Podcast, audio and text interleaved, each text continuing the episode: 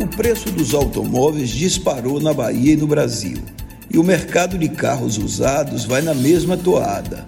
Os preços dos modelos zero quilômetro, incluindo aí os veículos populares, aumentaram muito mais do que os índices de inflação e já a partir do segundo trimestre deste ano.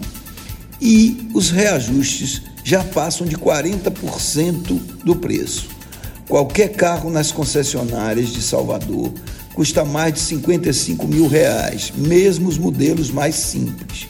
E tem mais: apesar do forte aumento, a maioria das concessionárias não dispõe hoje de produtos para entrega imediata e é preciso três meses ou mais para levar o carro para casa. A explicação passa pela desestruturação da cadeia produtiva do setor, com a falta de insumos e o consequente aumento dos custos de produção.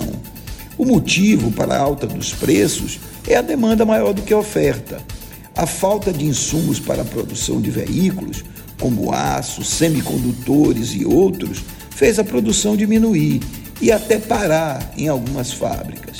Além disso, tem a alta do dólar, que encarece as peças importadas. Na Bahia, os carros populares já tem piso superior a 55 mil reais e os SUVs mais baratos do mercado não saem por menos de 90 mil. Hoje, as concessionárias vendem mais do que antes da pandemia. Mas o consumidor tem que ter cuidado. Esse não é o melhor momento para comprar carro novo. É melhor esperar a oferta de automóveis se estabilizar e o estoque de carros crescer pois assim o preço pode até não cair, mas os bônus e as ofertas vão aumentar. Mas não há dúvida de que no curto prazo